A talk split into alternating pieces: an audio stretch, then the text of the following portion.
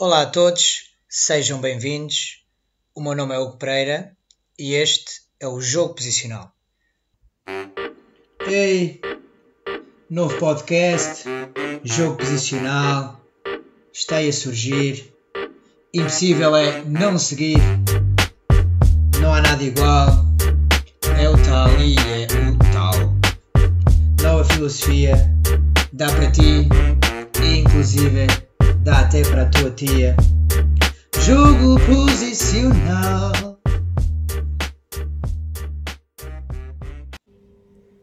Sejam bem-vindos a mais um episódio de Jogo Posicional, é episódio número 8. Falaremos neste episódio sobre um futebol cada vez mais prestíssimo e com tão pouco, com tão pouco adágio um, e de que forma estas velocidades e tempos musicais afetam o futebol que vemos uh, nos dias de hoje.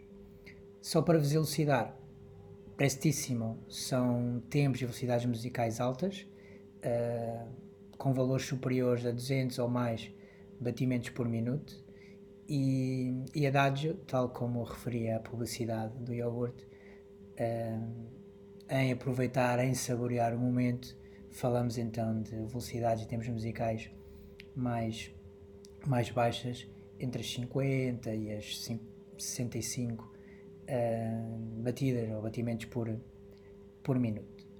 Dito isto, o tema do, do episódio de hoje, citar James Blake, que é um jornalista, um escritor americano, uh, e onde ele diz o seguinte: Vivemos num período cultural de aceleração, uma perversidade da pressa, instigada pela sede insaciável de tempo que se encontra fortemente fomentada pela sociedade industrial. Como referimos um, num dos artigos eh, de opinião, ou num dos episódios anteriores, e o episódio era uh, um futebol cada vez mais burguês, o futebol, tal como outras modalidades e tal como outras áreas da, da sociedade, é um reflexo desta mesma e, e dos valores que esta transmite. Portanto, tal como podemos verificar no nosso cotidiano, existem cada vez mais elementos que comprimem, que comprimem o tempo. Comprimir o tempo significa uh, diminuir o tempo que nós demoramos numa ação para ser mais prático e estamos então a ir um pouco àquilo que é o aspecto super capitalista da coisa, que é reduzir o tempo ao máximo e obter o resultado já. Um, é, estes, é estes elementos que comprimem o tempo James Glegg define-os como intensificadores e são lugares, são objetos que representam impaciência.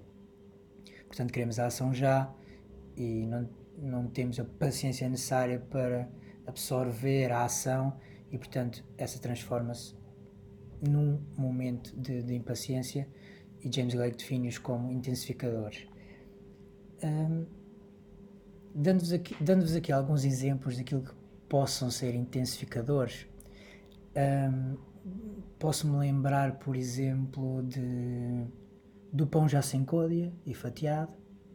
Portanto, já nem esse momento necessitamos de ter, de, de cortar o pão, e se não gostamos tanto da fatia, de retirar a, a se não gostamos tanto da, da côdea, retirar a côdea. Portanto, já existe pão sem, sem côdea fatiada e, portanto, esse, esse esse lugar ou esse objeto, esse momento, por si só é um intensificador. Uh, mais, mais que me possa lembrar. Um, por exemplo, se formos, se formos por um aspecto mais educacional, talvez, um, e aqui a palavra até se ajusta à, à situação, à intensificação, não é? Uh, à massificação do ensino para, para as crianças hoje em dia e, e falo disto de uma forma tranquila porque, porque exerci, exerci nessa, nessa área e aquilo que as crianças hoje em dia aprendem no primeiro ciclo, uh, ou, ou, se falarmos no segundo ano ou terceiro ano, eu lembro-me que eram matérias que facilmente uh, abordaríamos somente no, no quarto ano ou no quinto, em coisas, em momentos mais avançados da, da nossa idade. Portanto, existe existe ali uma intensificação, existe uma intensificação para um, um conjunto de coisas um, que se calhar as crianças não têm tanta possibilidade para absorver, não, não são capazes de refletir sobre isso. E, e, portanto, esses momentos, esses lugares, esses objetos representam também, de certa forma, impaciência dessa ação. Mais intensificadores. E ainda, ainda falando um bocadinho da escola, poderão ser uh, da escola e da infância, digamos, os poucos momentos que, que as crianças têm para brincar, não é? E portanto, o pouco tempo que elas têm para serem, para serem crianças, ou a exigência que elas têm para talvez serem adultos em, em ponto pequeno, e aqui falamos de uma pressa, de uma pressa para, para crescer, e portanto, todos estes exemplos são alguns que vão exprimindo, de certa forma, a pressa, a impaciência que, que a sociedade impinge uh, nos, dias, nos dias de hoje. E portanto, tal como todos os temas, uh, e falando de futebol, uh, quem sabe só de futebol, nem de futebol sabe, como já referi anteriormente, e portanto, é, penso que seja fundamental ou necessário refletir sobre um conjunto de, de questões e de áreas que não têm diretamente uh, a ver com, com o futebol, mas que, que, têm, que têm sua influência na maneira como observamos o fenómeno, ou como lidamos com ele, ou que valores tentamos passar, caso sejamos treinadores, para os nossos jogadores, para as pessoas que nos rodeiam, de que forma é que isso afeta o nosso, o nosso dia a dia. E portanto, vamos falar desta vertigem de pressa no, no futebol que, que é algo que vemos consistentemente no, nos relevados e nos campos dos dias, dos dias de hoje. Esta intenção de querer, de querer fazer tudo de forma apressada choca, choca um bocadinho com, com aspectos que são fundamentais no futebol de qualidade, ou, ou pelo menos na minha perspectiva, esta é a minha opinião, claro, onde é imperativo. Hum, e decisivo, diria, uh, correr, mas também parar, acelerar e travar, antecipar-se, esperar e tudo isto, tudo isto é fundamental, não que as coisas sejam mantidas sempre na mesma velocidade, num prestíssimo, numa velocidade prestíssima, mas, mas saber parar também faz parte, também é uma velocidade, digamos. Porque se passarmos, se passarmos este exemplo da, da velocidade para a condução, por exemplo, quanto mais rápido nos deslocamos, quanto mais rápido conduzimos, menos informação vamos absorvendo. Nossa, nossa visão afunila, não é? A visão chamada visão de túnel. E, portanto, a capacidade que nós temos para recolher mais informação vai ser, vai ser, vai ser diminuída. E, portanto, o nosso, o nosso leque decisional uh, vai ser menor porque obtivemos e recolhemos muito, muito menos, muito menos informação. Um, e portanto, se, se transladarmos, passamos isto para o futebol, o facto de recolhermos muito menos informação, a nossa decisão vai ser muito mais previsível aos olhos do adversário quando nós queremos essencialmente o contrário, que é criar criar uh, o máximo de imprevisibilidade no, no nosso jogo e, e, surpreender, obviamente, o, o adversário. Além de que, quanto mais rápido formos, mais difícil se torna de executar tecnicamente a ação. E, portanto, a capacidade para, ou a probabilidade, digamos assim, para perder a bola será muito superior se fôssemos a uma velocidade mais lenta, digamos assim não, não estou aqui a dizer que a velocidade tenha que deixar de existir no futebol, nada disso. Perceber os momentos em que ela deve ser maior, perceber os momentos em que temos que travar, parar, porque às vezes o travar-parar torna-se mais difícil para o, para o adversário de perceber aquilo que vamos, aquilo que vamos fazer, porque é, um, porque é algo que não está, que não faz parte do ADN do futebol de hoje em dia. Valdano, Valdano diz uma. Tem, uma, tem um exemplo giro. Um, Jorge Valdano, jogador do Real Madrid e este treinador também. E ele diz que, que via pósteres na estrada, e hoje em dia também os vemos, não é? A recordar-nos que, que a primeira primeira causa dos acidentes é a velocidade. E, e referiu que colocava, ele colocaria esses, esses pósteres nos estádios para que, os, para que os futebolistas entendessem a importância do tempo de cada jogada.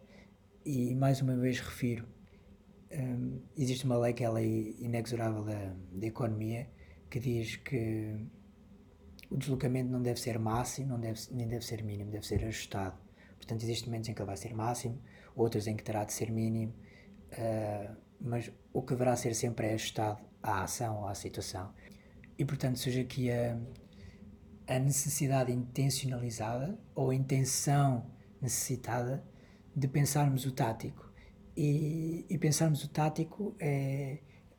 O, o tático, não estou a falar do sistema tático de um conjunto de componentes táticas, falo de, de uma questão de, das decisões que temos de tomar, ou que os jogadores têm de tomar, em função do padrão de comportamentos.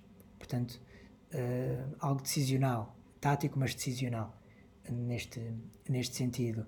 E, portanto, uh, será necessário, obviamente, uh, ou, será, ou deverá ser nossa intenção passar a mensagem de pausar o jogo, perceber os timings, perceber os ritmos, uh, porque como disse hoje em dia, e já vamos falar mais à frente sobre isto, às vezes é mais difícil para o adversário perceber o que queremos fazer quando paramos do que quando aceleramos.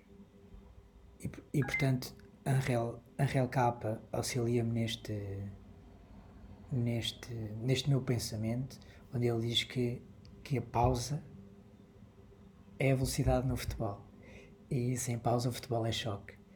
E, e, e, é um bocadinho o que vemos, pelo menos na minha perspectiva, obviamente, não generalizo, mas hoje em dia é, é aquilo que vemos no futebol. É o futebol, primeiro, primeiro penso eu, jogado na sua maioria de uma forma similar e, e em segundo, onde damos pouca importância a este momento de, de parar, de observar e onde observamos cada vez mais o choque e a luta e, e outros aspectos que, que fazem parte do futebol, mas que não deveriam ser primários, digamos assim. E portanto, penso que seja fundamental colocarmos aqui em jogo uh, os conceitos de pausa, os conceitos de timing. E, e quando um jogador pausa, quando um jogador trava, quando um jogador para, o facto de diminuir a velocidade não quer dizer que diminua ou que cancele ou que iniba o movimento o que acontece é que o jogador não está mais do que analisar o hábitat onde está, o espaço onde está.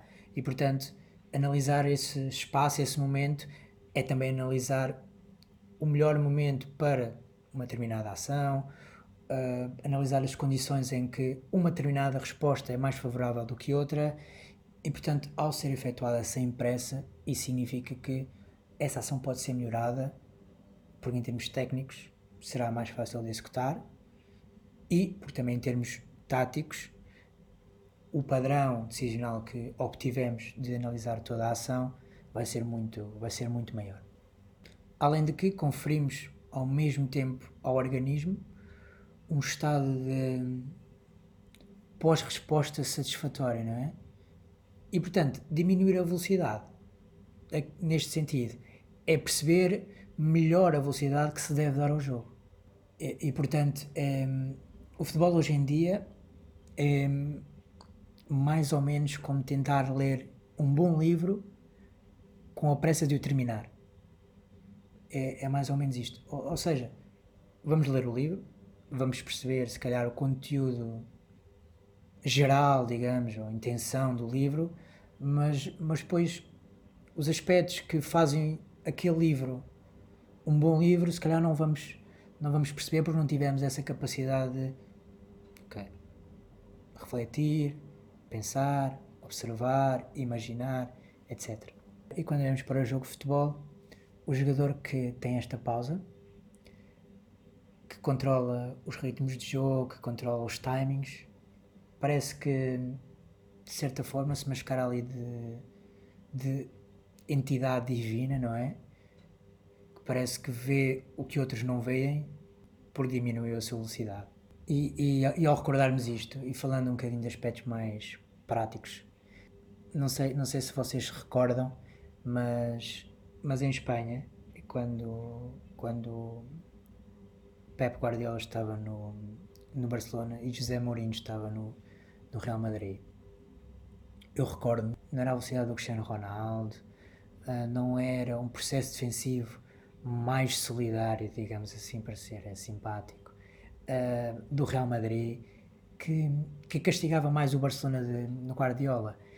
Uh, eu recordo-me de ver esses jogos, esses, esses clássicos, e, e aquilo que mais punha em causa, utilizando uma, uma nomenclatura, uma gíria do xadrez, o que mais punha em xeque o, este Barcelona de, de Guardiola era quando o Ozil, Mesut Ozil, marcava e definia os ritmos de jogo. Ozil pausava, lia, analisava, criava. Os passos, dessa forma, ao parar, ao abrandar, parecia que os passos se multiplicavam e, tendo esta capacidade para multiplicar espaço e para multiplicar uh, possíveis e futuras decisões, obrigava o Barcelona a abordar e a decifrar uma realidade diferente.